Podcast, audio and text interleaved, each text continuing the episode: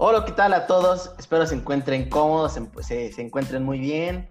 Eh, ya huele a carnita asada, ya huele a viernes, ya huele a chela con los, con los amigos.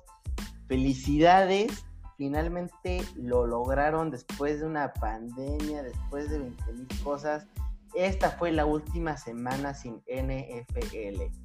Y bueno, eh, donde quiera que se encuentren, donde estén escuchándonos, eh, nos encontramos muy agradecidos que estén aquí con nosotros y sean bienvenidos a 40 Yardas, primera edición NFL.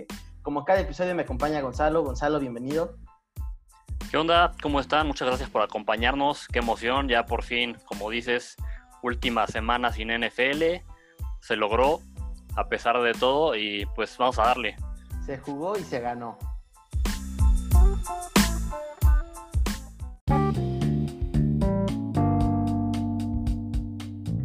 Ya estamos a menos de una semana de que empiece la temporada. Y ojo, en este episodio aún no vamos a hacer el preview de la semana 1. Pero tenemos muchos temas, muchos chismes, noticias. ¿Qué más?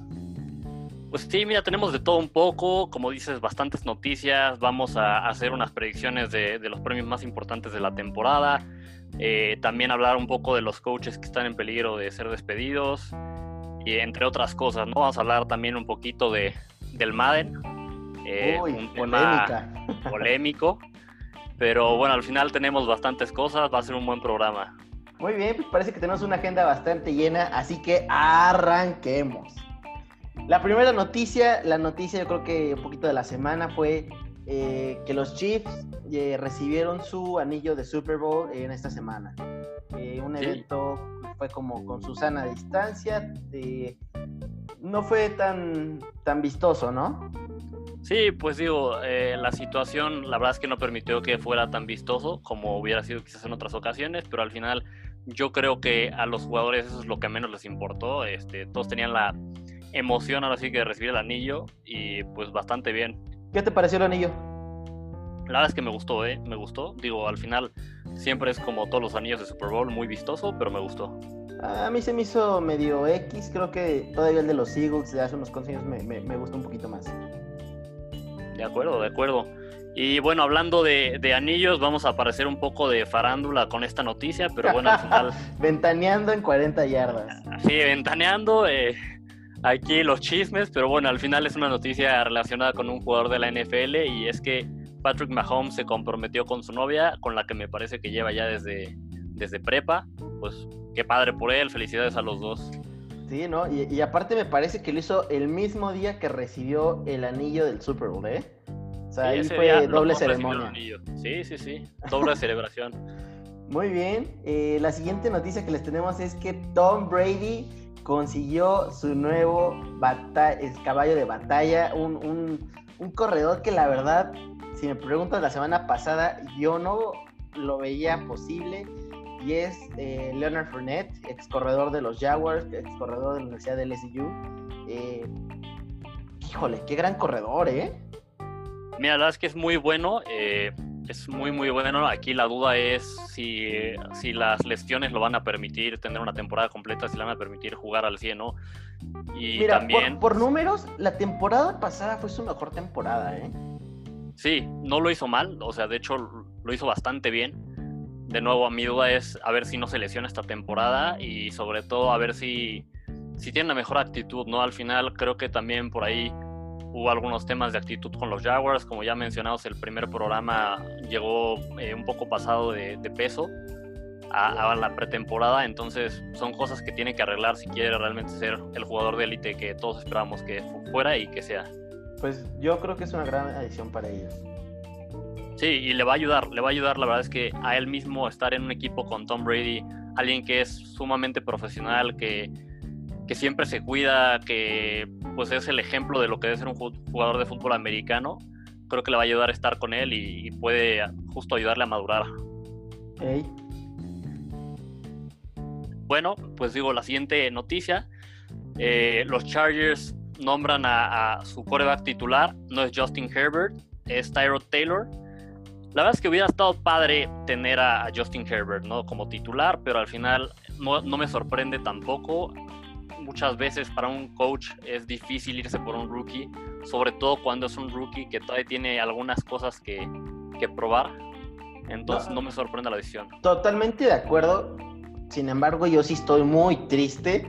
Yo sí quería ver un Burrow contra Herbert semana 1. Sobre todo porque me, me, hubiera recordado un poquito esa primera semana que fue James Winston contra Mariota, ¿no? Un, partido que me acuerdo que fue extra ofensivo. Eh, me quedo con, esa, con esas ganas de quererlos ver. Claro, igual es la misma, o sea, las mismas ganas que tenía yo de ese partido. Pero bueno, digo, al final se entiende la decisión de irse con, con Taylor, que si bien no es excepcional, es ya un veterano y tampoco lo ha hecho mal en su carrera. No, totalmente. Y hablando de corebacks, eh, Ron Rivera, head coach de Washington Football Team, anunció como coreback titular a Dwayne Haskins. Eh, ahora, mi pregunta es, ¿de verdad estuvo alguna vez en duda que iba a ser Dwayne Haskins? Acaban de decir, eh, vamos a tener a Alex Smith como segundo coreback. A ver, el compadre casi pierde una pierna hace unos temporadas. O sea, evidentemente ahorita todavía no está, y no creo que vaya a estar listo para la NFL. Eh, eh, ¿eh? Washington se queda sobre la necesidad de empezar a Dwayne Haskins. recordemos que es una primera ronda del año pasado, pero porque no tienen de otra. Sí, mira, la verdad es que tampoco me sorprende nada. Creo que no es ninguna sorpresa que haya nombrado a Haskins como titular. La verdad es que cerró la temporada anterior bien y pues sí, como dices, Alex Smith, aunque es una historia sumamente inspiradora el que, el que haya regresado a practicar, que otra vez esté cerca de poder jugar en la NFL, lo cual me da muchísimo gusto. E, era muy difícil que esta temporada se fuera, fuera titular. Y la verdad es que, pues Kyle Allen, a pesar de que no lo hizo mal en las Panteras, no, no iba a ganarle lugar a Haskins, ¿no? Siendo Haskins una, una primera ronda, eh, candidato al Heisman en college, tiene más talento simplemente y no es sorpresa esto. No, totalmente de acuerdo. Bueno, la siguiente noticia que tenemos es Titans firma al, jugador, ex, jugador de los Patriotas, Gauskowski, y pues bueno, es la verdad es que un, un, buen pateador, ¿no? O al menos me parece. Ojalá lo hubieran firmado mis osos de Chicago. A ellos les hace más falta que a nadie, pero bueno, ya sabemos que no siempre toman las mejores decisiones. Gracias tampoco a tus Dolphins. Eh, no, tampoco. No, no te voy a decir que no porque sí. Y pues sí, una noticia, se, hacen un poquito más fuerte en los equipos especiales los Titans. Gauskowski, pues me parece un buen, un buen pateador, muy, muy seguro, ¿no? Muy, seguro, sí. No, no, no, no te pones muy nervioso cuando va a entrar a patear porque sabes que cumple. No, totalmente. Oye, y hablando de ponerse nervioso, Kirk Cousins, el quarterback Ese vato no se pone nervioso, ¿eh? Para nada. Kirk Cousins, el quarterback titular de, los Vikings, se aventó una polémica frase diciendo eh, respecto al coronavirus, if I die, I die. Si me muero, me muero. Sí, diciendo que él no cree eh, pues en todas las medidas de prevención, que su manera de enfrentar la pandemia es la supervivencia del más fuerte, así que si me mata el coronavirus me ganó y si no me mata pues gané yo. Que no cree que las máscaras funcionen para evitar contagios, digo, es una postura que vemos bastante popular en, Estados Unidos. Pero qué polémica que un coreback, una persona con tanto poder mediático, haga una declaración de estas. Definitivamente yo no lo veo nada bien. Salió después, unos días después, a aclarar que lo que intentó decir fue que... claro, intentó apagar el fuego. Sí, no, pero, o sea, mira, ya lo había dicho. Ya no hay vuelta atrás. Mira, la verdad es que es bastante irresponsable su comentario. Al final, pues está justo en la atención mediática y tendría que ser un poco más responsable con lo que dice, sobre todo porque es el ejemplo de muchas personas. Pero bueno, ya eh, dijo esto, no hay nada que hacer. Ya intentó medio arreglar la situación, lo cual pues, nadie se la compramos, o creo que casi nadie. Y pues ni hablar, ¿no? Es ya, como dice él, si se muere, se muere, pues ni hablar. Pues sí. Esperemos que no, esperemos, que, no. Esperemos que no se muera ningún jugador de coronavirus, sería una verdadera tragedia que la temporada pueda terminar. Pero bueno, eh, siguiendo con las noticias de la semana, los Patriots cortan a Mohamed Sanu, el receptor. La verdad es que esto me sorprende un poco, te voy a decir por qué. Patriots la temporada pasada tuvo, yo creo que el peor grupo de receptores durante la carrera de Brady. Sí. Y aunque Sanu ya no está muy joven, ya no está muy chavo, quizás ya no es el receptor que era antes, sigue siendo una presencia pues de un veterano, sigue teniendo talento. Talento que no tienen lujo de dejar ir en la posición de receptores los, los Patriots, en mi, parecer. No, bastante de acuerdo. Mira, en los Falcons Sanu hizo un gran trabajo. Eh, hacía una mancuerna con, con Julio Jones bastante buena. con Taylor Gabriel, ¿no? También esa sí, temporada sí, con Taylor Gabriel, correcto. Eh, pero en los Patriotas, mira, a pesar de que sí estoy de acuerdo contigo que no, no, o sea, no, no es buena idea dejarlo ir, tampoco hizo la gran diferencia, no fue un playmaker, o sea, eh, no tengo los números a la mano, pero estoy casi seguro que no tuvo más de cuatro juegos de más de 100 yardas. Sí, de acuerdo, no, hizo un gran papel, pero al final sigue siendo un buen receptor, o sea... Mira, como dices, no se pueden dar el lujo de estar perdiendo ese tipo de hombres ahorita. Exactamente, menos en una posición en la que fue de tus peores posiciones en el equipo la temporada anterior. No, correcto. Quizás si tuvieras profundidad, no habría tema. Hablando de receptores, Josh Gordon regresa y firma con los Seahawks contrato de un año. Eh, Josh Gordon, un coreback, pues digo, un receptor bastante, bastante polémico, se ha visto con problemas ahí de, drogas, sobre todo de marihuana. Eh, encontré una estadística, eh, ubicas esta página que se llama PFF, este, bastante famosa. Sí, Pro Football Focus. ajá. sacaron la estadística de que Gordon era el mejor receptor ahorita en la NFL.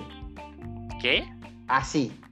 Que porque era el, el, receptor que tenía más yardas por recepción en NFL en los últimos, creo que eran seis años, siete años.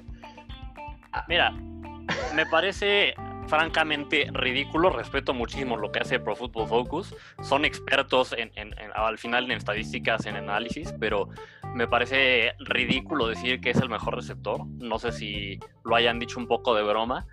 Sí, o sea, sí estoy de acuerdo en que es muy buen receptor, a pesar de todas las suspensiones, siempre que regresaba por unos cuantos partidos antes de que lo volvieran a suspender, jugaba muy bien. Sí. Eh, es un, receptor muy rápido, era un, uno de estos que le llaman deep threat, de estos receptores que pues, corren, corren muchas rutas largas, profundas, y por eso pues al final tenía este promedio de yardas por recepción tan alto, ¿no? Pero, pero decir que es el mejor receptor es francamente ridículo, vamos. Digo, no, no me acuerdo bien de las palabras, pero, pero más o menos iban por ahí. Mira, como dices, los de Pro Football pues han tenido buen enfoque, han hecho buenas cosas, pero de repente sí se han sacado cada estadística que, híjole, muy, muy polémicas. Sí, mira, hay estadísticas que luego, la verdad es que ya, yo creo que es sobreanalizar, ¿no? Hay, hay estadísticas muy útiles que al final te pueden decir cómo se va a desempeñar un jugador o qué tan bueno es, pero hay estadísticas que luego ya es, como digo, hacer un sobreanálisis y realmente no te sirven para nada ni te indican nada. Y bueno, pasamos a la siguiente noticia, eh, se anuncia que NFL Network y NFL Red Zone serán, estarán disponibles para suscriptores de, YouTube TV, ¿no? Pues esas son eh, buenas noticias, la verdad. Sí, así es, una buena noticia. Si usas bastante YouTube y además eres fan de la NFL, una gran oportunidad. No hay que desaprovecharla. Mira, yo, yo, yo, que, yo normalmente trato de comprar el Game Pass, pero es carísimo. La verdad es que, si no mal recuerdo, ya cuesta como 3.200, 3.400, algo así.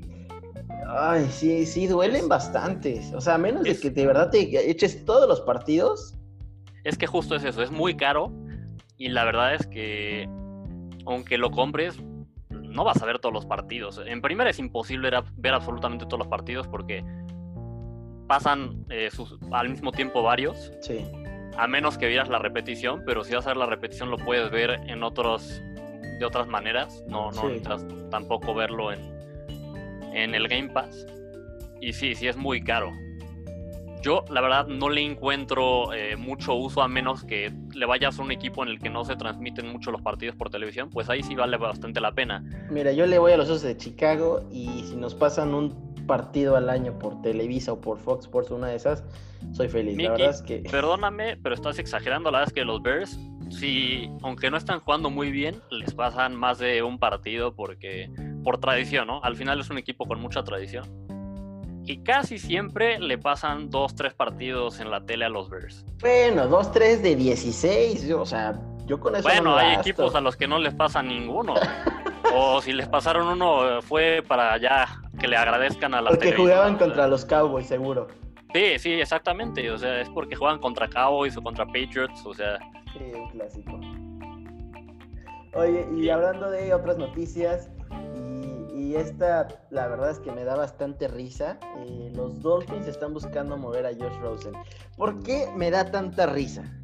Hace un par de años, yo me encontraba echándome una hamburguesa. No, hombre, no sabes, una hamburguesota, hijo.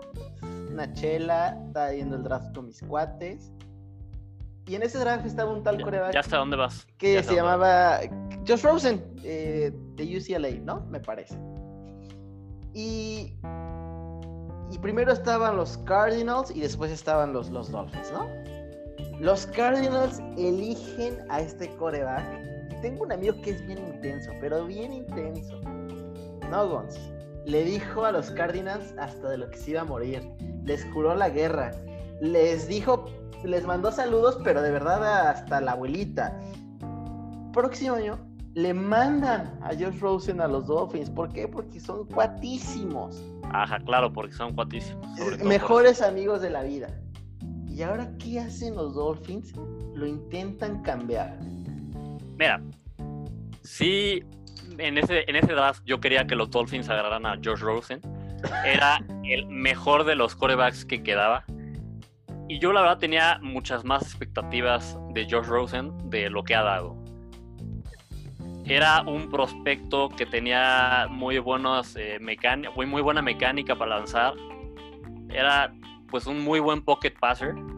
Sí es cierto que en su carrera no, no ha destacado, al final vemos que esto pasa con muchísimos prospectos. Era sobre todo de corebacks.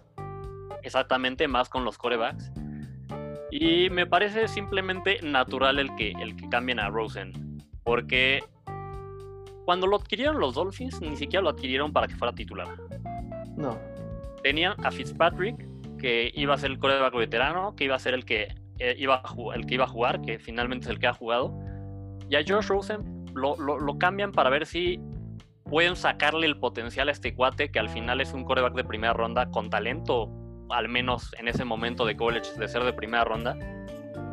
Y pues no pierden nada. Sí dan un, pick de segunda ronda por, Rosen, pero al final, al final tenían muchos picks, o sea, tenían y le siguen y siguen teniendo muchos picks.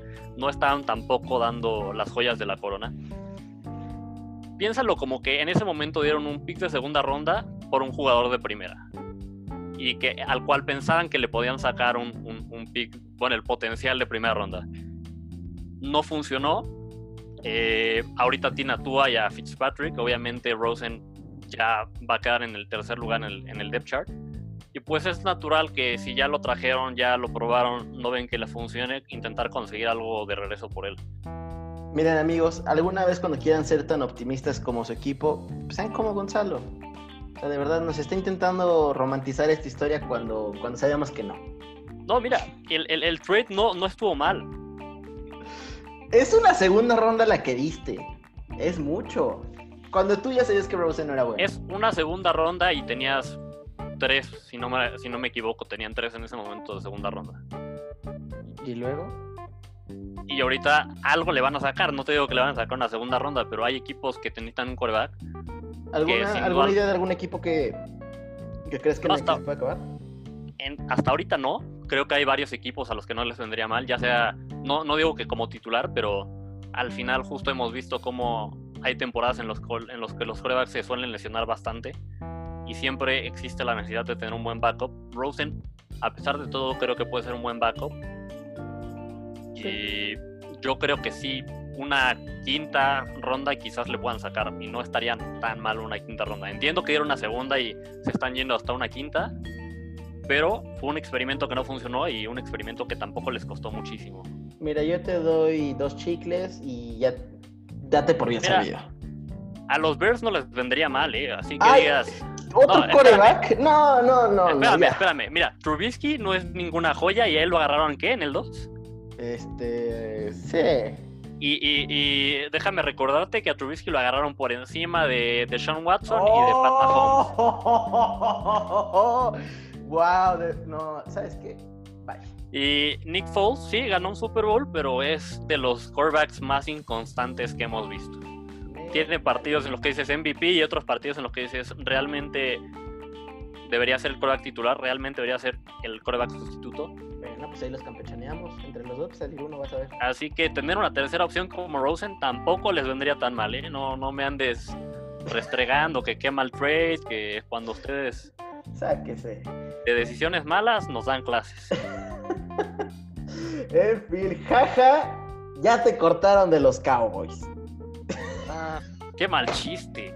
No, no, no. Bueno, mira, qué bueno que este no es un show de comedia, porque la gente, estoy, viendo en mi mente cómo la gente escucha esta parte del podcast y se empieza, le empieza a poner stop, se empieza a cerrar Spotify, lo deja de escuchar. A ver, a ver, a ver.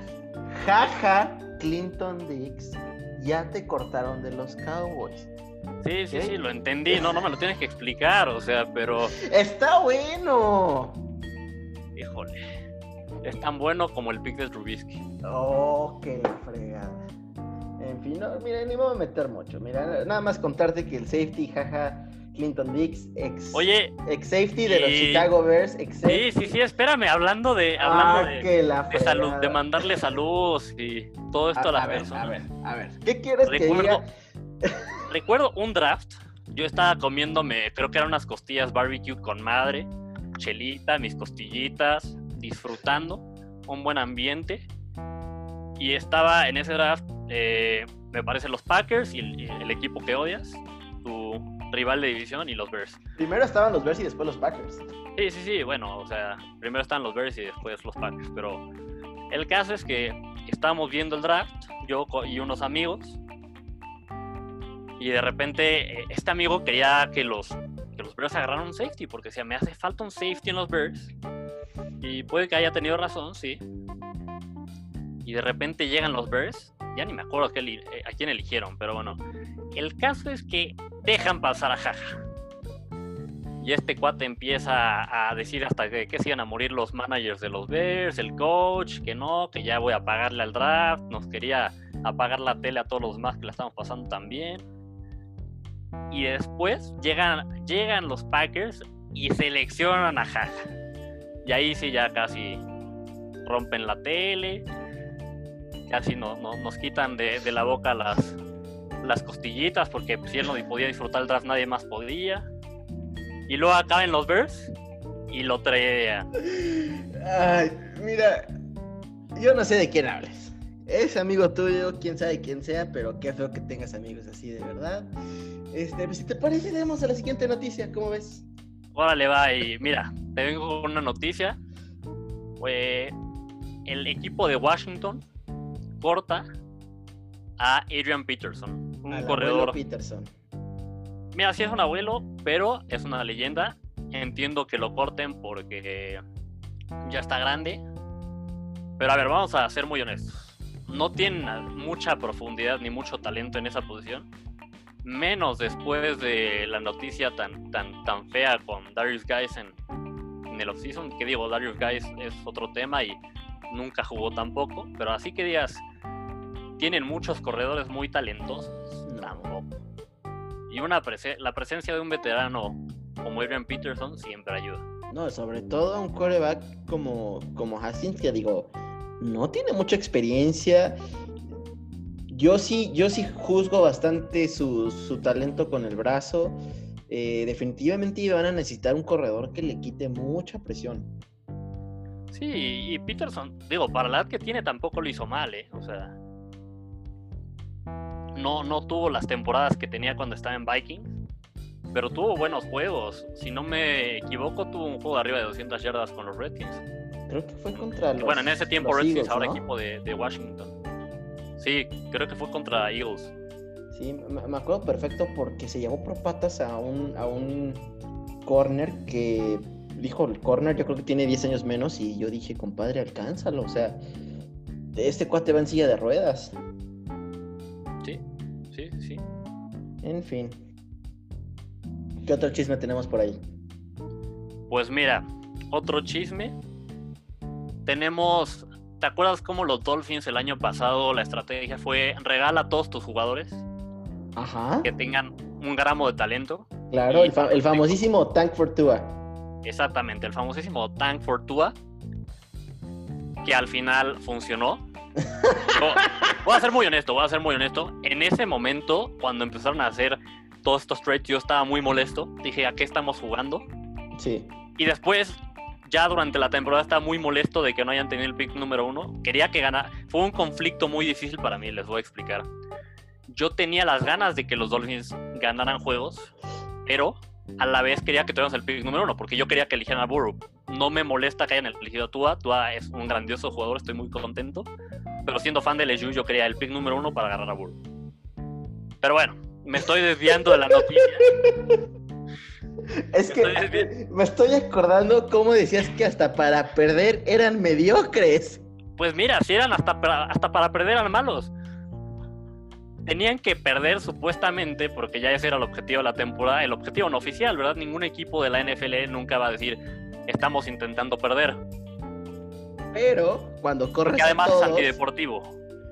Pero todos sabíamos que están intentando perder. Para intentar reconstruirse. El caso es que este año los, los Jaguars son los Dolphins del año pasado. Los Jaguars pues están corriendo a todos. Ya dejaron ir a, a Yannick. Ya dejaron ir a Leonard Fournette.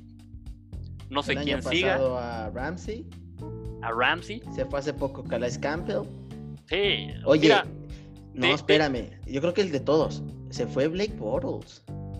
sí. No, Ese mira, sí o sea, pesa. Híjole, sí pesa, pero porque ya, ya no lo tiene que cargar el resto de su equipo. Bueno, más bien ya no pesa.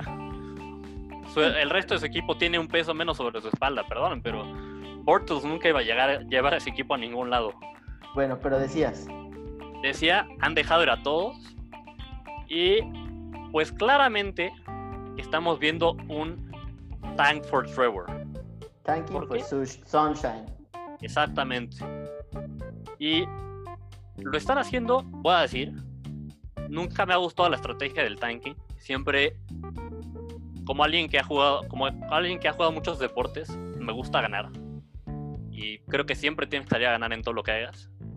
Pero están haciendo tanking en un muy buen año. Porque si no quedan con el primer pick y no pueden agarrar a Sunshine, van a tener el lujo de poder agarrar a Justin Fields. Así que un buen año para hacer tanking.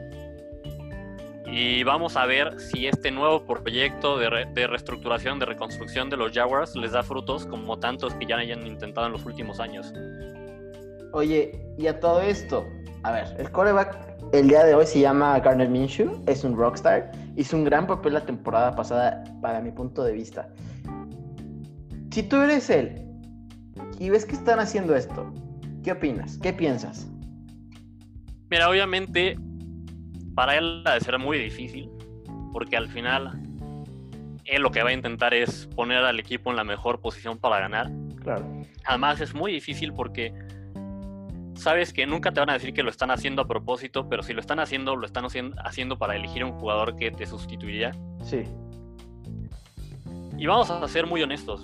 Gardner Minshew no es un coreback de élite, pero la temporada pasada no lo hizo mal. Pero puede ser de élite, ¿eh, Gons? Sé Por que- eso puede ser de de loco, pero yo le veo mucho potencial.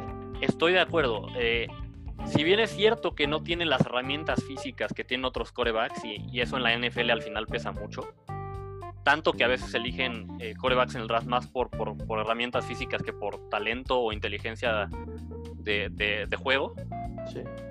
creo que sí, Gardner Minshew puede ser muy buen jugador. Al final en Washington State lo hizo muy bien. Creo que deberían darle una oportunidad. Si quedan con el primer pick, siento que no se la van a dar. Totalmente. Pero. Ahora, si yo soy Minshew, pido un cambio. O sea, si se agarran a Sunshine, a ver, levanto la mano, ¿quién necesita coreback? Sí, Y te voy a ser sincero, ese es un tipo de coreback que no me molestaría ver en los Osos de Chicago el siguiente año que corramos a Trubisky y a Foles. No, mira, justo eh, algo que me gusta de Minshew es eso que dices, es un rockstar, tiene actitud de rockstar.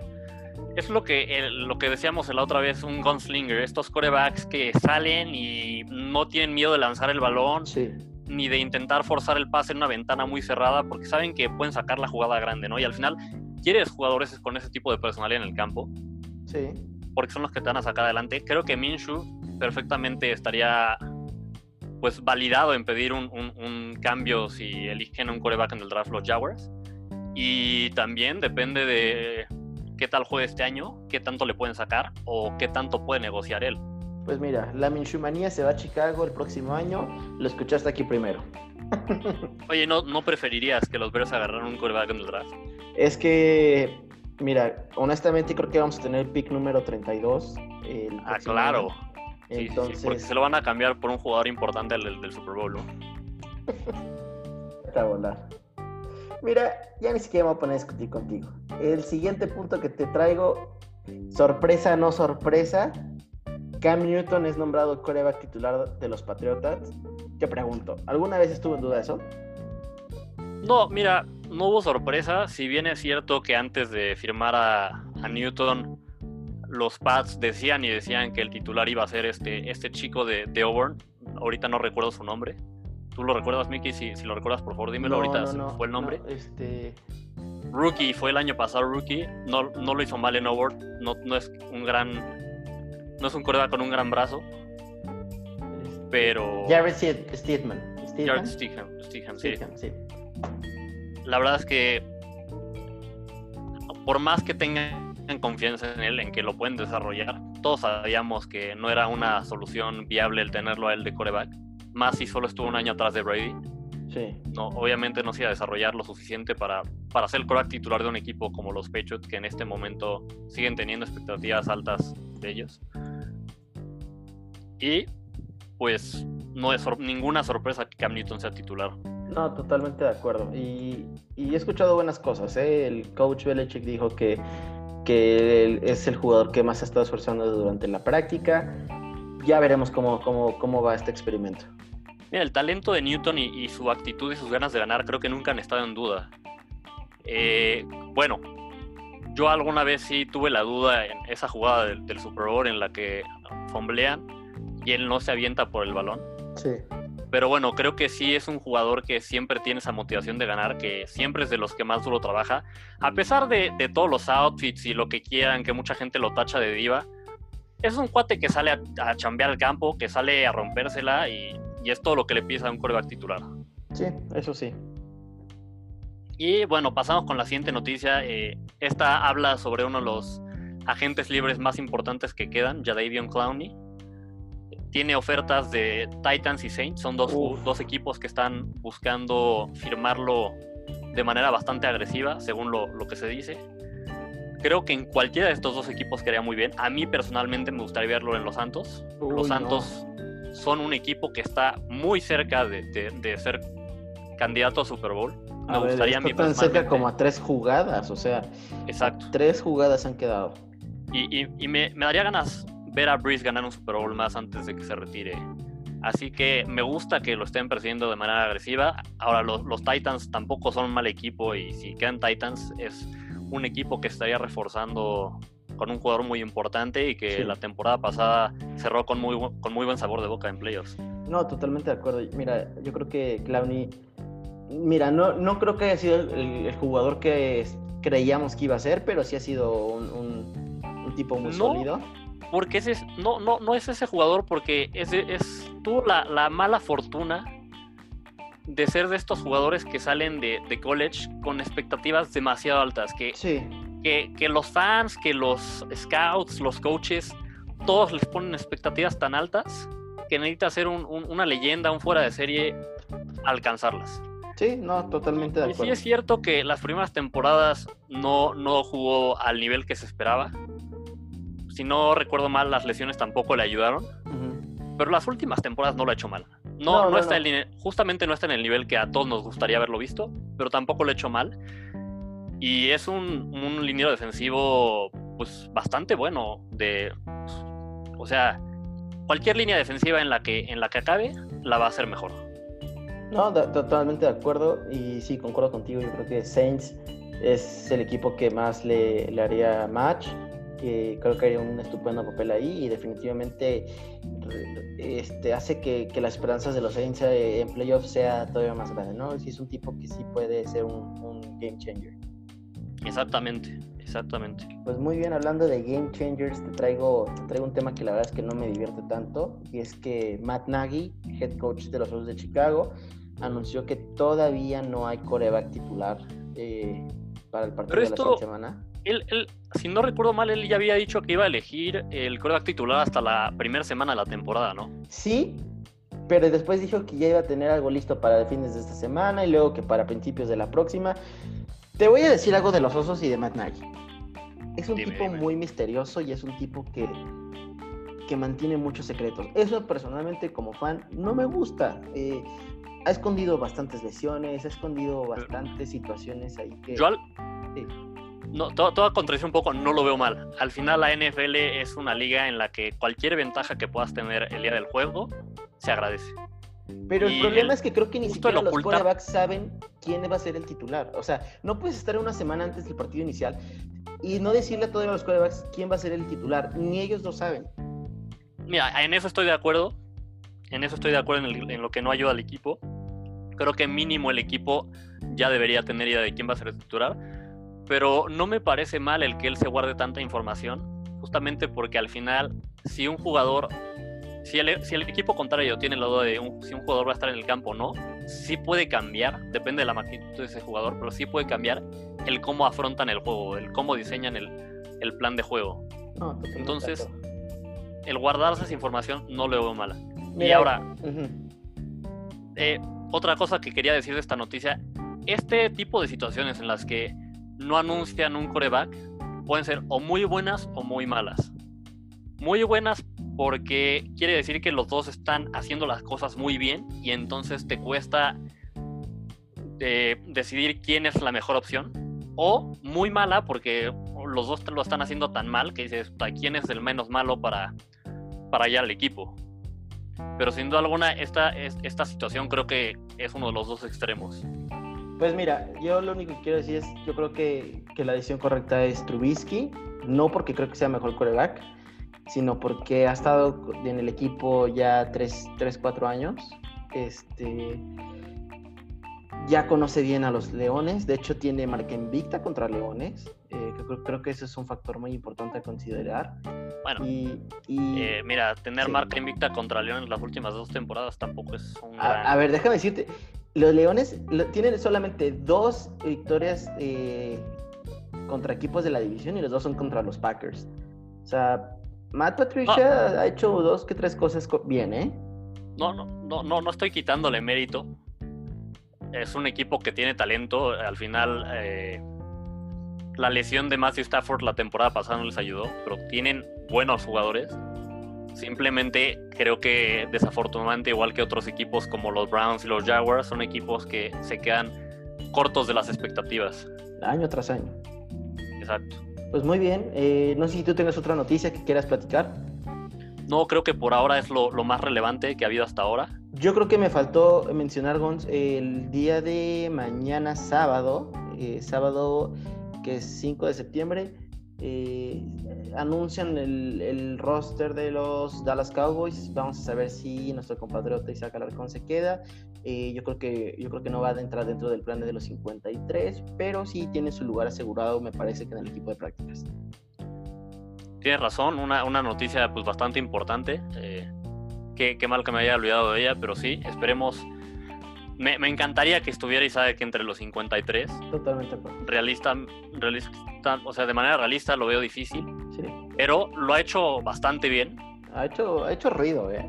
Y creo que en el Practice Squad puede seguir desarrollándose para en un futuro tener un, lugar en el equipo. Totalmente de acuerdo. Y pase lo que pase, la verdad es que es una gran noticia para, para la gente que juega fútbol americano en México, el que él esté ahí, el que él se gane un lugar en el Practice Squad. Y sucede lo que sucede de aquí en adelante, ha dejado el, el, nombre de México bastante en alto. No, totalmente de acuerdo. Yo creo que le da esperanza a muchas personas que el día de hoy practican eh, este deporte. Eh, niños, eh, de las infantiles, juveniles, intermedias y hasta de Liga Mayor pueden volver a ver el ejemplo que nos puso Isaac y, definitivamente apuntar hacia allá. Sí, sí, sí, es, un lugar a donde es algo que aspirar. Pues muy bien, eh, me parece que eso es todo por la sección de, noticias. el siguiente tema que tenemos para platicar es coaches que tú y yo consideramos que se encuentran en el hot seat, ¿no? Que ya están a dos de hacer las maletas y adiós. Eh, si tú quieres empezar. Sí, si me permites empezar. Me podría ir por el más obvio, no lo voy a hacer. No, no voy a irme por el más obvio. Me voy a ir por alguien que no es tan obvio, pero al final sí está en riesgo de perder su chamba. Adam Gase, head coach de los Jets. Ahí, eh, viene el odio desde los Dolphins, ¿eh? Ya lo vi, ya lo vi venir. Mira, eh, sí, pero no solo es eso. los Jets ha sido un equipo que ha tenido problemas en el locker, en los en locker. Al final esos problemas eh, causaron que Jamal Adams se fuera y Jamal Adams salirse causó un poco esos problemas. Eh, tenemos la situación de, unos tweets que hizo Le'Veon Bell hace, hace unos días, que al final pues Gates no tenía conocimiento, o sea, digamos, lo agarró por sorpresa esos tweets. Creo que el que a un head coach le agarren de sorpresa ese tipo de situaciones nunca es buena señal. Tiene un récord perdedor, y ya yéndonos al, aspecto más del juego, Adam Gase es un head coach que desde los Broncos se, hizo fama de ser un gurú ofensivo, de ser un, un, quarterback guru. Al final le ayudó a Peyton Manning a tener su mejor temporada, lo cual no es ningún logro pequeño. Peyton Manning pues es un jugador de salón de la fama y ayudarlo a él a llegar a un nivel más alto de los que había llegado es algo bueno. Pero claramente el, también Adam Gates se vio beneficiado de estar en un equipo con Peyton Manning. Yo creo que al final el beneficio fue más para Adam Gates que para Peyton Manning. Sin duda alguna, además le ayudó que tenían buenos receptores, tenían buena línea en ese momento, era una ofensiva muy completa. Creo que estamos viendo en el periodo que tuvo Gates en en Dolphins y ahorita en Jets, que no es tan bueno como al menos pensábamos. Porque la ofensiva de Jets al final no ha sido muy buena. Y estas dos temporadas que. Dos temporadas lleva Sam Darnold, ¿no? Sí. Estas dos temporadas yo no he visto un gran avance de Darnold. Así que tampoco es como que Darnold esté desarrollándose gracias a Adam Gaze. No, pues muy bien. Eh, mira, ya que tú empezaste con, con tu exnovio de, de, Delfines, pues yo quisiera empezar con el actual de los Osos de Chicago, Matt Nagy. Para mí Matt Nagy es, un, coach que ya está en el hot seat. Eh, no lleva muchos años de head coach. Me parece que esta es su tercera, su tercer, segunda, tercera temporada. Arranca su tercera temporada como coach de los Osos de Chicago. En su primera temporada eh, ganó coach del año llegó a los playoffs y perdieron por esa desgraciada. Hizo que Trubisky parecía un buen coreback. Sí, sí, sí. Literalmente se quedaron a, un gol de campo que, bueno, no lo quiero ni recordar, ¿no? La temporada pasada, sin embargo, Trubisky, Dios mío santo, o sea, no sé si era Trubisky o era Blake Bortles, o sea, de verdad, separados al nacer. Eh, hubo un retroceso importante de Mitch Trubisky. Eh, no, no lanzaba bien, estaba eh, sin confianza. Eh, la ofensiva fue una de las peores defensivas que, he visto. Eh, por números fue una de las peores de la temporada pasada. Y, no es posible que, a pesar de tener una defensiva en el top 5, o sea, top 5 nacional defensiva, no llegaste a los playoffs. Híjole, eso habla muy mal. Entonces, yo creo que si, si Matt Nagy esta temporada no llega a playoffs, cuidado en Chicago, ¿eh? Yo creo que sí me lo podrían despachar. Sí, mira, totalmente de acuerdo contigo. Es inadmisible tener una defensiva tan buena como la que tienen los Bears y no hacer más con ese equipo. Y justo lo que dices, ¿no? Eh, bueno, algo parecido a lo de a lo de Adam Gates. Matt Nagy es un, un coach con un background ofensivo. Es pues decían que era un gurú ofensivo. Exactamente, exactamente. Y la primera temporada sí se vio, la temporada anterior, eh, toda esa creatividad que hizo que fuera entretenido ver a la ofensiva de los Bears en la primera temporada de Matt Nagy se perdió por completo. Totalmente de acuerdo. Ahora, si te parece, yo seguro con el candidato más obvio. La verdad es que este no es solo es uno que nosotros consideramos está en riesgo de perder la chamba, sino pues muchísima gente, muchísimos escritores eh, piensan que este es el, head coach con más posibilidades de ser despedido. Doug Marrone. O Doug Marrone. No, ya tiene pie y medio afuera. Sí, eh, sí es cierto que en un principio ayudó a los Jaguars a quedarse a 10 minutos prácticamente del Super Bowl, pero la manera en la que han caído los, los Jaguars después de eso ha sido caída libre. Han perdido jugadores, han tenido problemas de, actitud de algunos, no han demostrado nada, se, se han quedado cortos de las expectativas, aun cuando las expectativas cada vez son más bajas. Creo que si bien la estrategia que está tomando Jaguars para reconstruir el equipo no es mala, no estoy seguro que vaya a estar ahí Marrone ni el general manager para ejecutarla. Porque al final. Bastante de acuerdo. Hace, hace poco recuerdo haber leído que el, dueño de los, de los Jaguars dijo que la expectativa de esta temporada era ganar partidos. Y no sé cómo le van a hacer para, con el roster que tienen, ganar muchos juegos. Menos si, si, si el poco talento que hay lo dejan irse. Así que no, no veo muchas posibilidades de que siga en, en el equipo la próxima temporada o en una de esas que acabe la temporada, ¿eh? depende de qué tan mal les vaya. No, bastante de acuerdo. Y yo creo que por último te quisiera decir eh, otro de la NFC Norte, de los Detroit Lions, Matt Patricia. A ver, cuando Matt Patricia llega a los Detroit Lions. Pero Matt, Patricia, ¿sí crees que.? Digo, lleva, lleva poco tiempo en el equipo, igual que Pandai. ¿Sí crees eh, que.? Sí, sí, sí. Mira, él recibió unos leones que tenían marca de 9-7. La siguiente temporada se volvieron Leones de 6 y 10. Esta última temporada de 3-12-1. Y no solo eso, su marca contra la NFC Norte, sus rivales de división, es de 2 ganados, 10 perdidos. Eh, le han ganado el único equipo importante de esa división, ¿no? Una más, y te lo juro que voy, y pero mira, ni te cuento. No, mira, eso sí de acuerdo, sí, sí, pero sí de acuerdo contigo en eso ahorita que dices de acuerdo. O sea, la verdad es que es un, es un coach que. Mira, hasta llegó a perder un poco el locker, ¿no? Darius Slade, gran cornerback, eh, ya se fue, pidió su cambio. Y, mira, esta, esta temporada traen muchas esperanzas, pero yo escucho de los Leones cada año lo mismo, que este año es el bueno y, y peor que el Cruz Azul. Eso es muy cierto, eso es muy cierto. Viéndolo por ese lado, creo que sí podría estar en riesgo sin embargo, sí creo que también ha tenido un poco de mala fortuna. Al final, Matthew Stafford se, lesionó y, y, cuando tu coreback titular se lesiona, siempre es muy difícil sacar al equipo a flote.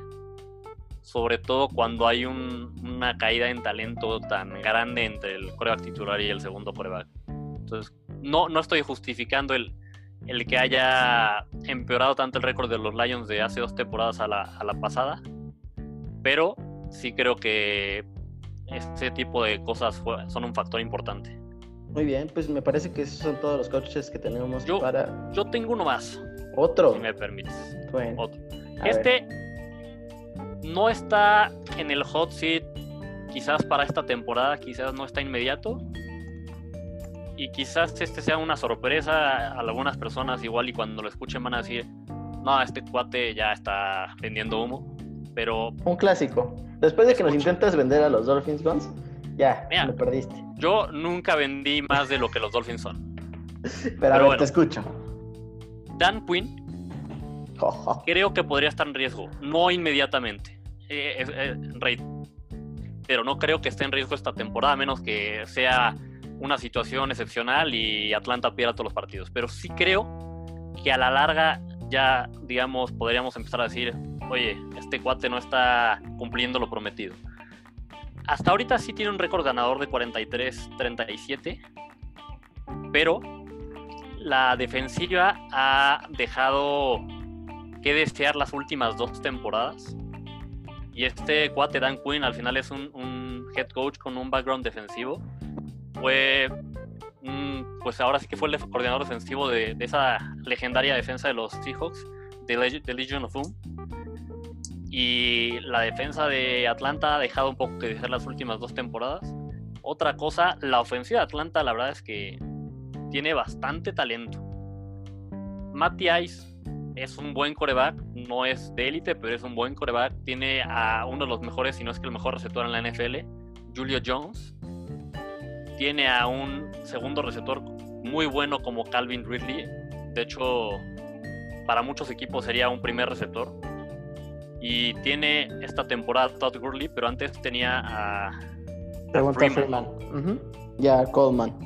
Ya Coleman. O sea, han tenido una muy buena ofensiva que también desde la temporada que llegaron al Super Bowl ha dejado un poco que desear. Así que es un equipo que a pesar de tener talento está quedándose corto de las expectativas.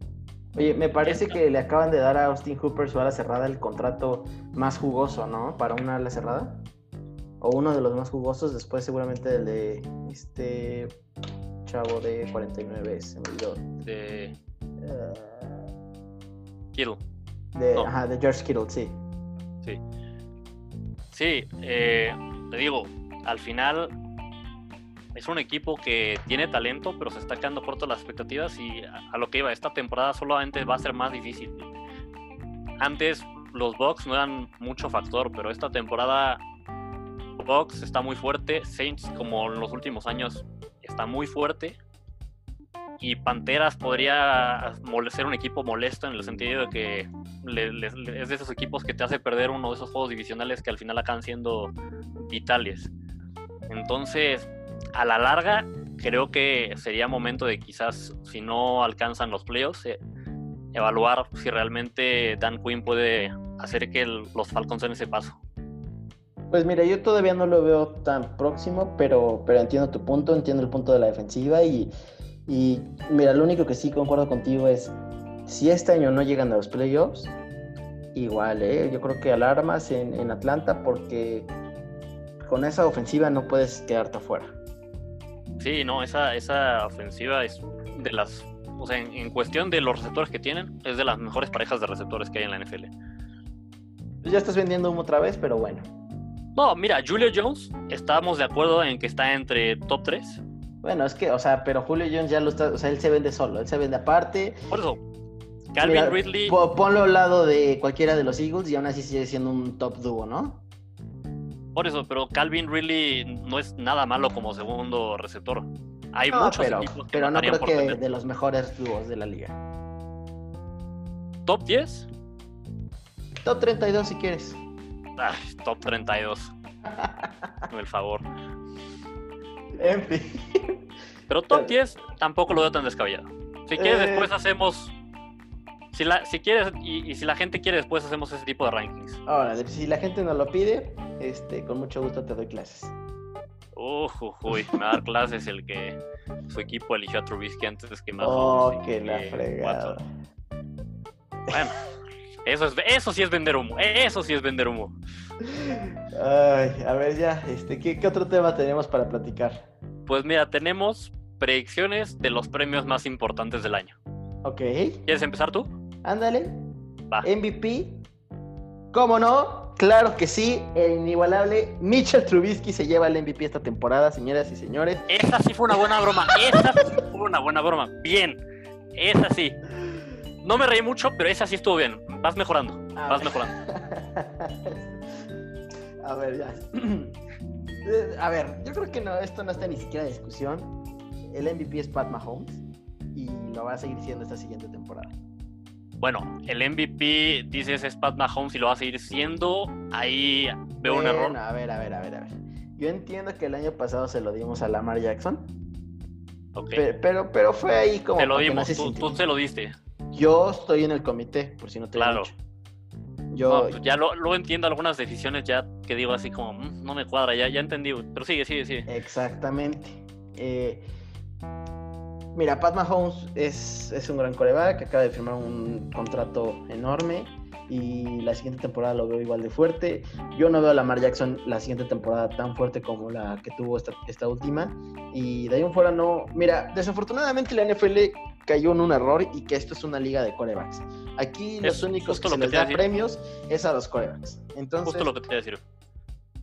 O es Pat Mahomes o es otro coreback. El MVP. Sí, de acuerdo, mira, totalmente de acuerdo. Eh, totalmente de acuerdo con, lo que dices. Pat Mahomes va a ser el MVP. Eh, si Chiefs ya era un buen equipo y ya tenía una buena ofensiva, creo que con algunas adiciones que hicieron, como la de Clyde edwards se volvieron todavía mejores. Ah, el que dices que va a ser el, el, el, Offensive Rookie of the Year, ¿no? No, no digo que vaya a ser, pero creo que es un Dark Horse Candidate. Es, es, un, es, un, candidato de esos que bajita la mano puede, puede hacer ruido. En fin. Es un caballo negro, es un caballo negro este cuate. O sea, ya, ya lo expliqué el primer programa por qué, y tampoco está creo que tampoco estoy mal fundamentado en eso, pero bueno, totalmente de acuerdo. Mi, mi candidato MVP igual es Pat Mahomes. Veo difícil que, que Lamar Jackson replique lo de la temporada anterior. Veo mucho más probable que Pat Mahomes tenga una temporada espectacular. No sé si tan espectacular como la de su primer año como titular. Pero veo muy difícil que alguien le compita. Yo, cuando estaba pensando en quién poner como mi candidato, quería poner a Russell Wilson creo, pero veo difícil que Russell Wilson tenga los números de Pat Mahomes. Sin embargo, me hubiera gustado, me, hubiera gustado que, hubiera más opciones. Como dices, esta ya últimamente se, ha vuelto una liga de corebacks. Es muy difícil o prácticamente imposible ver a un jugador que no, que no sea coreback ganar el MVP, mucho menos sería un defensivo. Creo que ese es un gran error. Hace unos años recordarás que J.J. Watt tuvo una temporada monstruosa, no solo a la defensiva, sino que también anotó varias veces a la ofensiva. Yo la verdad es esa, esa temporada estaba muy emocionado, decía, por primera vez en mucho tiempo vamos a tener un MVP defensivo, porque la defensiva es una parte muy importante del juego, de hecho pues está la frase de que la defensiva es la que gana campeonatos. Sí. Y, sí, es lamentable que, el, que sea tan difícil o tan descabellado poner a alguien más que no sea un quarterback en, en, el MVP, pero sí, de acuerdo, Pat Mahomes creo que va a tener una gran temporada y es casi un strike cantado para MVP. Ahora, si te parece el siguiente premio, te quiero dar mi primera opción yo. Para coach del año, me voy a ir con Bruce Arians, el, el head coach de, de los Bucks la verdad es que es, los Bucks son un equipo que está pues ahí en la puerta de la grandeza con todas estas adiciones que, tiene, que, tuvieron en la, en la pretemporada. Se, volvieron un gran equipo. Si tienen un, buen récord o si ganan su división, creo que fácilmente Bruce Arians podría ganar el, el coach del año. Pues mira, yo creo que en ese equipo el coach es Tom Brady, pero bueno. Mira, Bruce Arians no es, no es malo, ¿eh? En, los Colts, el tiempo que estuvo en lugar de Chuck Pagano no lo hizo mal, ayudó a ayudó a, Andrew Locke a mejorar. Si bien es cierto que quizás Tom Brady no tenga mucho más que aprender o mejorar, si este Bruce Arians puede ayudar a que Brady tenga los números a los que solemos estar, acostumbrados que no tuvo la temporada pasada, podría fácilmente ganar el coach del año. Pues mira, yo me voy rapidón. Eh, para mí el coach del año va a ser Bill Belichick. Eh, yo creo que este año es en el que se demuestra que, que no era Brady, sino era, era... Mira, cada quien ya es, grande, eh, digamos, por su propio camino, pero, pero yo creo que Bill Belichick va a demostrar que, que él tiene un sistema establecido en Patriotas que, que era fácilmente reemplazable el coreback yo creo que sí se lo van a dar. ¿eh? No, no, no, no creo que, vaya a ser una competencia y creo que va a dar clases. Mira, me, me la verdad es que no me gustan los Patriotas, me gustó tu, pick, me gustó lo que dijiste. Sí tienes mucha razón en la que creo que justo Bill Belichick puede o sea, fundamentar todavía más el que es probablemente el mejor coach en la historia de la NFL, demostrando que no necesita Brady para ganar. Y me gustó tu pick. Hablando ya de, otro premio en el que va alguien de Patriotas, desafortunadamente. Comeback Player of the Year, Cam Newton. Cam Newton. Al final, sí.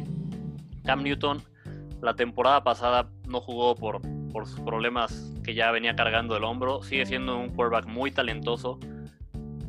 Definitivamente todavía puede jugar al, creo que todavía puede jugar al nivel que tuvo cuando ganó el MVP. Y si alguien lo puede, si está en un lugar donde puede llegar a ese nivel, es en, el lugar correcto son los Patriotas, al final Belichick le va a ayudar a, recuperar la mejor versión de sí mismo y si llega a esa mejor versión de, él, creo que es un strike cantado el, el, el, premio de Comeback Player of the Year. No, yo totalmente de acuerdo, porque mira, para mí Cam Newton tiene el apoyo del coach, tiene un, un, muy buen equipo atrás. Yo sé que se les han ido muchos jugadores, pero, pero vaya, no quiero que lleguemos todos a la conclusión de que los Patriotas ya no son relevantes para la liga y que van a ser la burla de la fiesta. Mira, eh, siguen teniendo la mejor defensiva. Totalmente. Bueno, mira, se les han ido varios, ¿eh? Sí, eh, porque se han decidido salir. Ahora, ¿quiénes son su competencia? Eh, Roethlisberger, eh, Matthew Stafford, pero la verdad, la verdad, la verdad, yo no los veo compitiendo al nivel que va a estar cambiando. Sí, de acuerdo. ¿Qué otro, ¿qué otro pick tenemos? ¿Qué otro premio tenemos? Offensive Player of the Year. Sí, ese yo me lo he hecho primero y, y mira, para mí bueno, el punto, esto es una liga de corebacks, aquí los corebacks somos los únicos a los que les aplaudimos, y para mí Russell Wilson va a ser el, el, el Offensive Player of the Year. Eh, es un coreback que a través de los años ha demostrado mucha madurez, es bastante ágil, un gran brazo, viene con un gran equipo. Este, yo creo que, que para mí eh, Russell Wilson va a ser el, el Offensive Player of the Year de acuerdo, me gusta tu pick. De nuevo, te digo que yo a Russell Wilson lo, lo, consideré cuando estaba pensando en mi candidato a MVP. Pero aquí, digo, primero quiero, antes de, anunciar mi candidato, quiero decir una cosa que, me, me, parece un poco ilógica. Muchas veces le dan el Offensive Player of the Year a un jugador diferente al que gana el MVP, lo cual me parece un poco ilógico. ¿Estás de acuerdo? Mira, para mí el MVP debe ser en general, tanto sea defensivo o ofensivo. Sabemos que normalmente va a ser ofensivo, pero debería ser el mismo jugador que gana Offensive Player. Totalmente de acuerdo. Es un poco ilógico que haya estos. Como el premio de consolación, siento yo. Sí, definitivamente. Pero bueno, ya pasando a mi candidato, eh, voy a irme por un, por un candidato poco probable. Quiero con algo que quizás sorprenda un poco. Me voy a ir con Christian McCaffrey. La verdad es que. Mande. Híjole, yo lo veo muy complicado, ¿eh? Está complicado, pero Christian McCaffrey la temporada pasada fue prácticamente toda la ofensiva de las Panteras.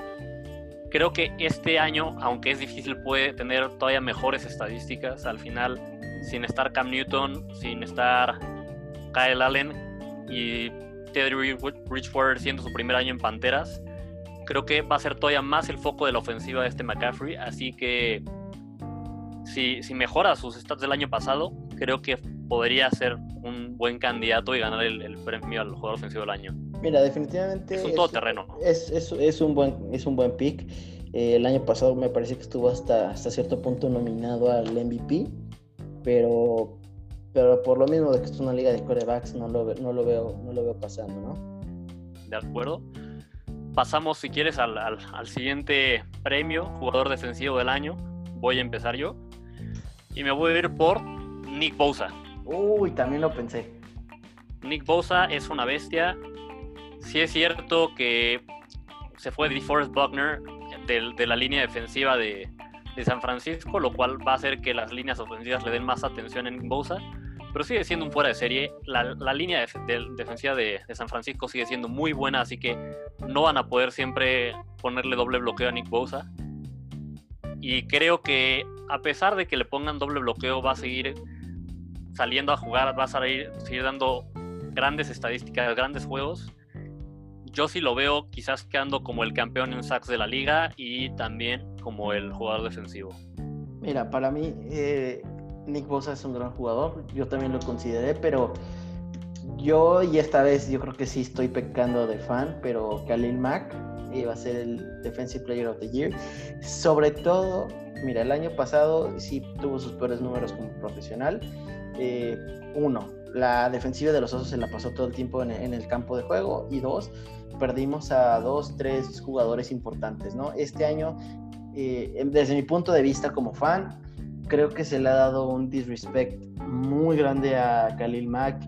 Eh, lo atacaron de que ya no era relevante, que el peor trade de la historia de los Osos, que los Osos deberían de intercambiarlo por otro jugador yo creo que viene con un chip, eh, la defensiva de los osos viene sana y, yo creo que eh, vamos a volver a ver el Mac de hace dos años, este, o cuando fue MVP, que fue creo que en el 2016. Eh, yo, creo, yo le veo muchas posibilidades a Khalil Mac de, llevarse este, este, este, título. Mira, honestamente creo que sí estás pecando un poco de, de fan, pero no niego el talento que tiene Khalil Mack y con ese enorme talento que tiene, sin duda alguna podría quedar como MVP defensivo. Me parece difícil, pero de nuevo, tiene tanto talento como para lograrlo. No, muy bien. Oye, y último premio que tenemos aquí dice el payaso del año y ganador absoluto. Mickey. Antonio Brown. Antonio Brown, ah, ese sí. Desgraciado, infeliz, bastardo. O sea, yo todavía que aquí, o sea, qué bueno, que vea la audiencia cómo es eres. Que, ¿Sabes qué? Ya estoy, ya, estoy acostumbrado a que tiras la pedrada, entonces dije, ahí va a tirarme una pedrada. Me voy a adelantar yo antes de que me la tire la misma. Dale, ojete, ahí estamos hablando. Este, yo te aviso cuando. Oye, no, pero ese, ese premio creo que nunca habíamos estado tanto de acuerdo en una cosa en la vida como ese premio. Este, mira, este es un Y eso que pensamos ¿eh? similar muchas veces. en fin, eh, mira, eh, esto fue todo por, por lo, nuestra sección de, de, premios, quienes creemos que van a ganar. la próxima sección, echámoslo un poquito rapidón.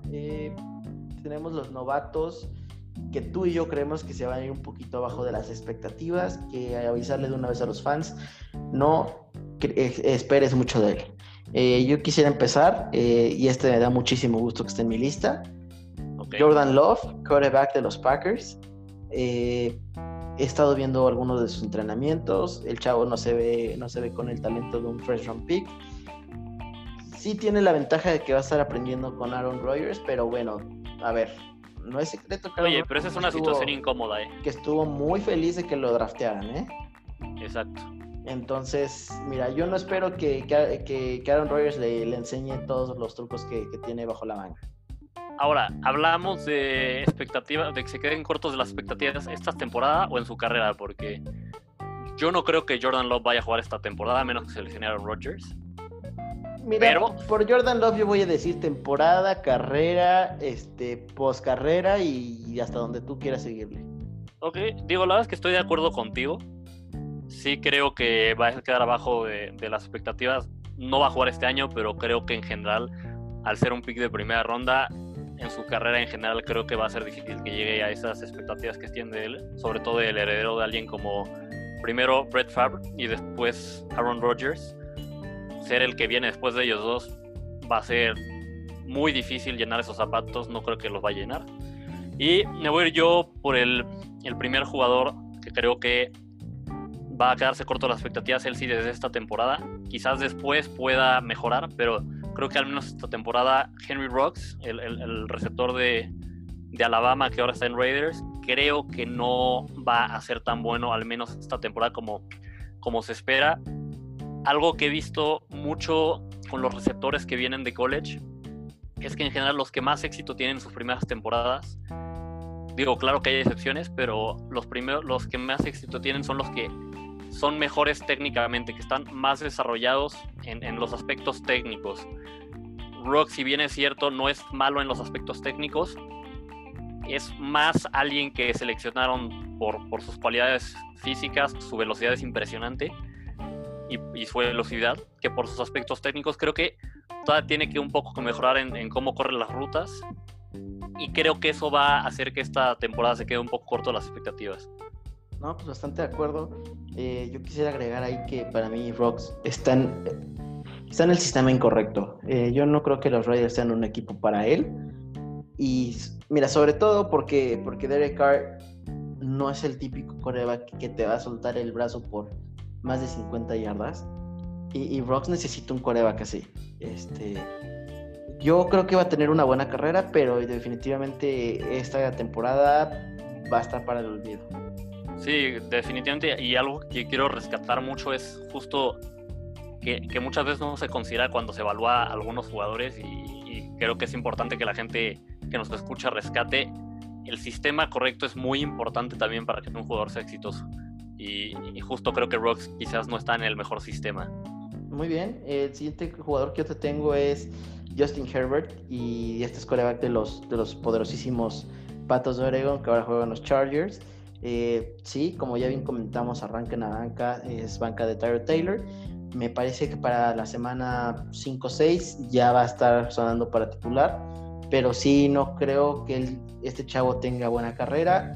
Eh, no mencionamos de temporada, ¿no? Yo creo que es un coreback muy abajo del promedio, eh, va a ser un suplente y, no, lo, no, no, honestamente no creo que llegue para más. Mira, yo este jugador lo veo como uno de estos que les llaman los llamados boomer bust. Es decir, que son o grandiosos jugadores o grandes fracasos. Sí. Y lo veo de esta manera porque de que es un cuate muy talentoso lo es y de que tiene herramientas físicas para ser un gran coreback las tiene, es muy alto, es rápido, es fuerte, tiene un gran brazo, puede lanzar el pase que sea. Y, o sea, tiene, tiene todo para ser exitoso. Simplemente no estoy seguro de que tenga quizás la inteligencia de, juego o, o, que se vaya a acoplar a las diferencias que hay entre college y la NFL. Porque al final venir de una universidad como Oregon, en la que casi todas las jugadas, o más bien todas, son de formación escopeta, casi nunca están bajo el centro. Es una ofensiva que le llaman spread, es decir, que tiene formaciones muy abiertas con muchos receptores. En la NFL cambia mucho el sistema de juego, si bien es cierto que en los últimos años se ha agregado muchos conceptos de esta ofensiva spread a la NFL, aún así creo que le va a costar adaptarse. Si se adapta, va a ser un gran jugador, pero sí lo veo difícil. Así que, que tampoco veo mal tu pronóstico. Muy bien.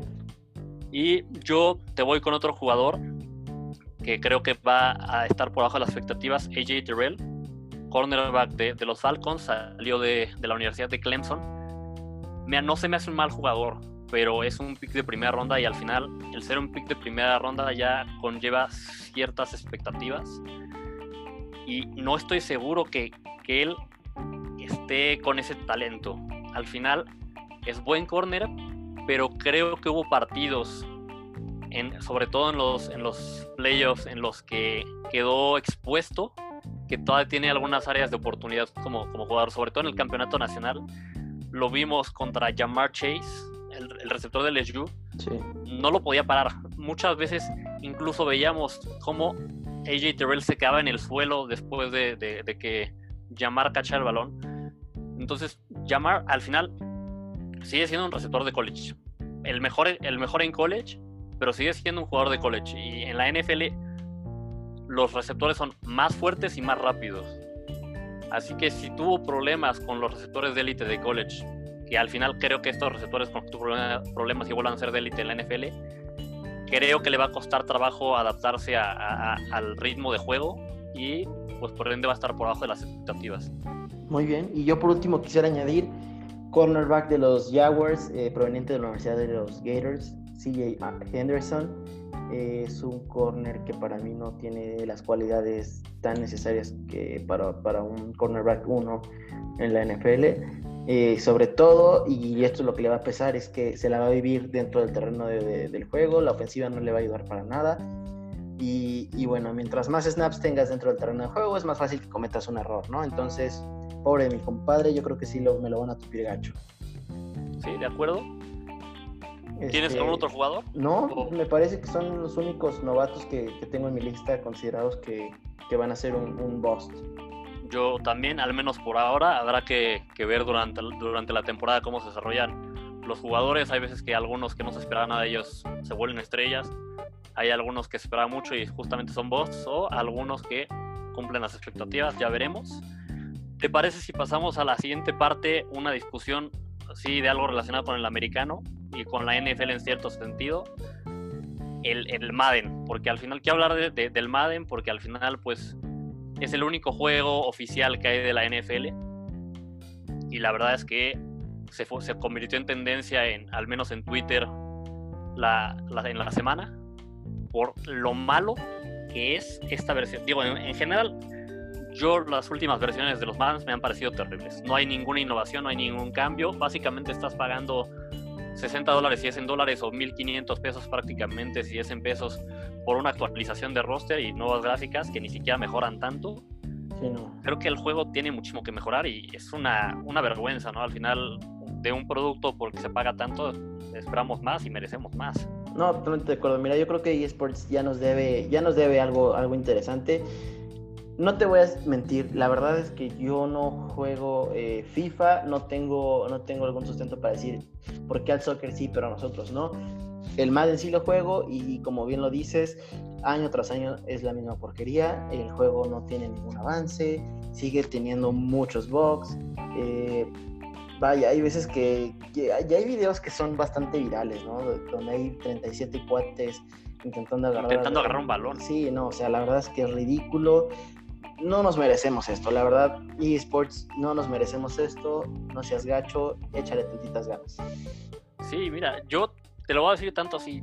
La otra vez eh, quería jugar Madden, obviamente como que, pues, este, no he comprado el 21, no lo voy a comprar. Sí, sí tengo el 20, pero dije, ¿sabes qué? tengo muy buenos recuerdos de los, de los Maddens más viejitos todavía. Y sobre todo porque me acuerdo que tenían muchas más opciones en todos los aspectos. ¿eh? Eran, tenían muchas más cosas, están mucho más completos. Y dije, voy a jugar al Madden 12, que es el último que me acuerdo que me gustó mucho.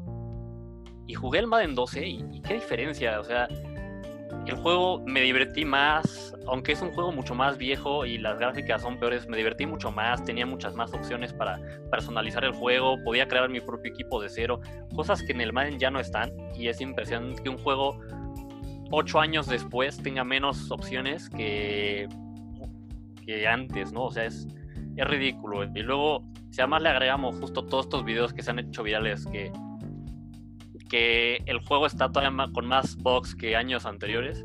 Y luego vi, vi una foto en la que se veía como las gradas, los fans. Creo que había un, había un letrero que decía 2020 em, o 2019 en vez de 2020, algo así. Estaba como con, con letrero del año anterior que dije, ni siquiera ganas le pueden echar a eso. De que al menos, o sea, las cosas del juego estén con la fecha del juego. O sea, es verdaderamente ridículo. No, bastante de acuerdo. Oye, y mira, eh, no sé si tengas algo más que agregar del Madden, pero justo una de las muchas cosas, pero no es, no es el no es el objetivo del podcast. Mira, una de las preguntas que nos hicieron llegar esta semana es: ¿qué opinan de que Jordan Love y Drew Locke tienen el mismo ranking del Madden? Eh, a ver, yo, yo quiero hablar de eso, ¿no? Eh, Drew Locke, quarterback, lleva ya un año en la NFL, eh, quarterback de los, de los Broncos de Denver, tuvo una muy buena temporada para mi punto de vista. Jordan Love, coreback eh, que acaba de llegar a la NFL en este draft. Sí fue primera ronda, pero fue de, los últimos picks. Yo sí encuentro ridículo que un coreback novato tenga el mismo ranking que un coreback que ya lleva mínimo un año, pero ya lleva un año y que no hizo malas cosas. Para mí sí es ridículo que los pongan en el mismo nivel. Yo no y, y ojo, este Tua y Burrow tienen mucho mejor calificación que ellos dos. Mira, estoy, al menos en este caso, el de que Jordan Love y Drew tengan la misma calificación, se me hace ridículo. Eh, no tiene ni pies ni cabeza. La verdad es que Jordan Love ni siquiera es, fue un coreback de élite en college. Se, lo, lo, draftearon y llegó a tener una calificación tan alta para el draft por, más por herramientas físicas que por que por su producción en college. Entonces me parece francamente ridículo. Ahora, tampoco, no necesariamente, no en todos los casos veo mal que un rookie tenga el mismo, el mismo rating que alguien que ya está en la NFL. No sé, por ejemplo. Pero, pero obviamente no lo vas a comparar con una persona del cuarto equipo. Ah, no, claro. O sea, pero por ejemplo, aún así, es que estoy, estoy pensando en algún coreback de, la NFL. Te dejé sin palabras. Híjole, vamos a empezar. No, mira, no me vas a decir que quizás un Derek Carr no pudiera tener el mismo rating que, que un Tua o un Joe Burrow.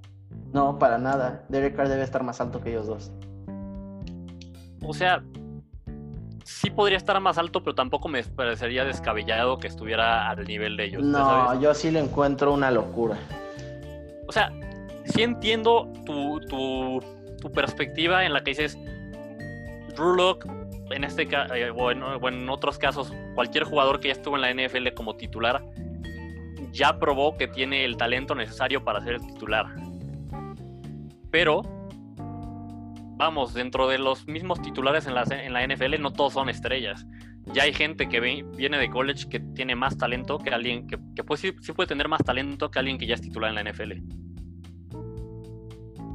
Mira, ese punto lo entiendo, pero Híjole, yo creo que los rankings de, del Madden están bien raros. Mira, en general son malos. es otra cosa la que me dejaría. En general son malos. A ver, de entrada, ahí te va. Los long snappers. Tienen rankings de 35, 32. O sea, entiendo que son long snappers, pero tampoco te pases de lanza. O sea, tienen sentimientos. No, es un, y, es una falta de respeto también, porque incluso los kickers o los punters muchas veces tienen ratings muy bajos. Creo que es muy raro, no recuerdo la última vez que vi un pateador en el Madden que tuviera arriba de 90. Y vamos a ser honestos, o sea, los pateadores muchas veces definen los juegos. Tú, tú lo sabes mejor que nadie. Gracias otra vez por el recordatorio, gente. No, no, no, o sea, digo, los pateadores y los punters son parte muy importante de los equipos, aunque no estén en el campo tanto tiempo como otros jugadores. Y el que solo porque no están tanto tiempo en el campo y porque no necesariamente son los más fuertes o más rápidos, tengan ratings abajo de 90 absolutamente todos y la mayoría están en los 80 bajos, 70, 70 altos, los que son buenos, pues igual es una falta de respeto a, una, a posiciones que son importantes. No, pues bastante de acuerdo. Este, oye, y la segunda pregunta que nos hace la audiencia fue, con Fournette en los, en Bucaneros, ¿eso los convierte en el equipo más fuerte en su división? Mira, yo, yo voy a responder no. Y no estoy diciendo que, que no sea una buena adición Fournette a los, a los Bucks. Sin duda alguna los hace mejores. Pero, de nuevo, está llegando una semana antes de que empiece la temporada, así que muy probablemente no va a ser titular las primeras semanas. Después, en, Jaguars tuvo altibajos. Creo que antes de, de decir que eso los vuelve el mejor equipo de su división, porque los Saints son muy fuertes, creo que habría que ver cómo juega. Si tenemos al Fournette que todos esperamos saliendo de college, que tuvimos por momentos en su temporada de rookie y por momentos la temporada anterior, quizás sí te diría que, que pueden puede volverlos el equipo más fuerte. Pero hay varias variables, como el que está llegando muy poco antes de que empiece la temporada, que ha estado lesionado, que ha tenido altibajos en su desempeño, porque diría no, no los vuelve el mejor equipo de, de su división, y esa es mi respuesta no los vuelve el mejor equipo de su división. Yo también me voy con una respuesta bastante simple, no. Llega bastante tarde al proceso y como lo bien lo hemos platicado en el episodio, me parece que número uno, eh, los Saints es un equipo que ya viene bastantes temporadas juntos y los Bucaneros, la mitad de la ofensiva viene esta temporada, ¿no? Y con el sistema de, bueno, lo que está pasando el coronavirus, eh, no, no los veo todavía como el equipo más fuerte. Exactamente. Pues muy bien, eh, esas fueron todas las preguntas de la audiencia. Eh, les recordamos que eh, cualquier pregunta, duda, comentario, sugerencia que nos quieran hacer, nos pueden encontrar en Instagram como 40 yardas, el 40 con, con número. Ahí estamos subiendo normalmente fotos, updates, cualquier chisme que nos enteramos de la NFL. Y este, pues no sé, Gonzalo, ¿algo más que agregar? nada, pues muchas gracias eh, de nuevo por acompañarnos en esta edición de 40 yardas, la primera enfocada en NFL. Los esperamos en las siguientes ediciones. Si también nos acompañan las de college, los, esperamos en ambas. college sale el día miércoles. Jueves, ok. Y NFL el día miércoles, ¿verdad? Martes, ¿no? No, miércoles, sí. Ok, NFL miércoles, NCAA el día jueves, eh, no se lo pierdan la próxima semana. Eh, ya es el preview de la semana 1. Así es, ya la próxima semana tenemos partidos, qué emoción. Y pues muchas gracias por acompañarnos. Muy bien, pues yo los dejo, y ya sabes, con la, la clásica frase motivacional. Venga, venga. Este, este, es del coach Mike Tomlin, head coach de los Pittsburgh Steelers. Dice, excuses are the tools of the incompetent. Las excusas son las herramientas de los incompetentes, ¿no? Eh, basta de, pretextos, pónganse las pilas, papis, échenle ganas. Eh. Mira, se parece un poco a una frase que muchas veces me decían papás, explicación no pedida, culpabilidad manifiesta. Si te sobrevendes, si pones, si no es que no pude por esto y esto y esto, es que no estás a la altura. Totalmente de acuerdo. Pues muy bien, muchísimas gracias por escucharnos y nos escuchamos hasta la próxima. Gracias.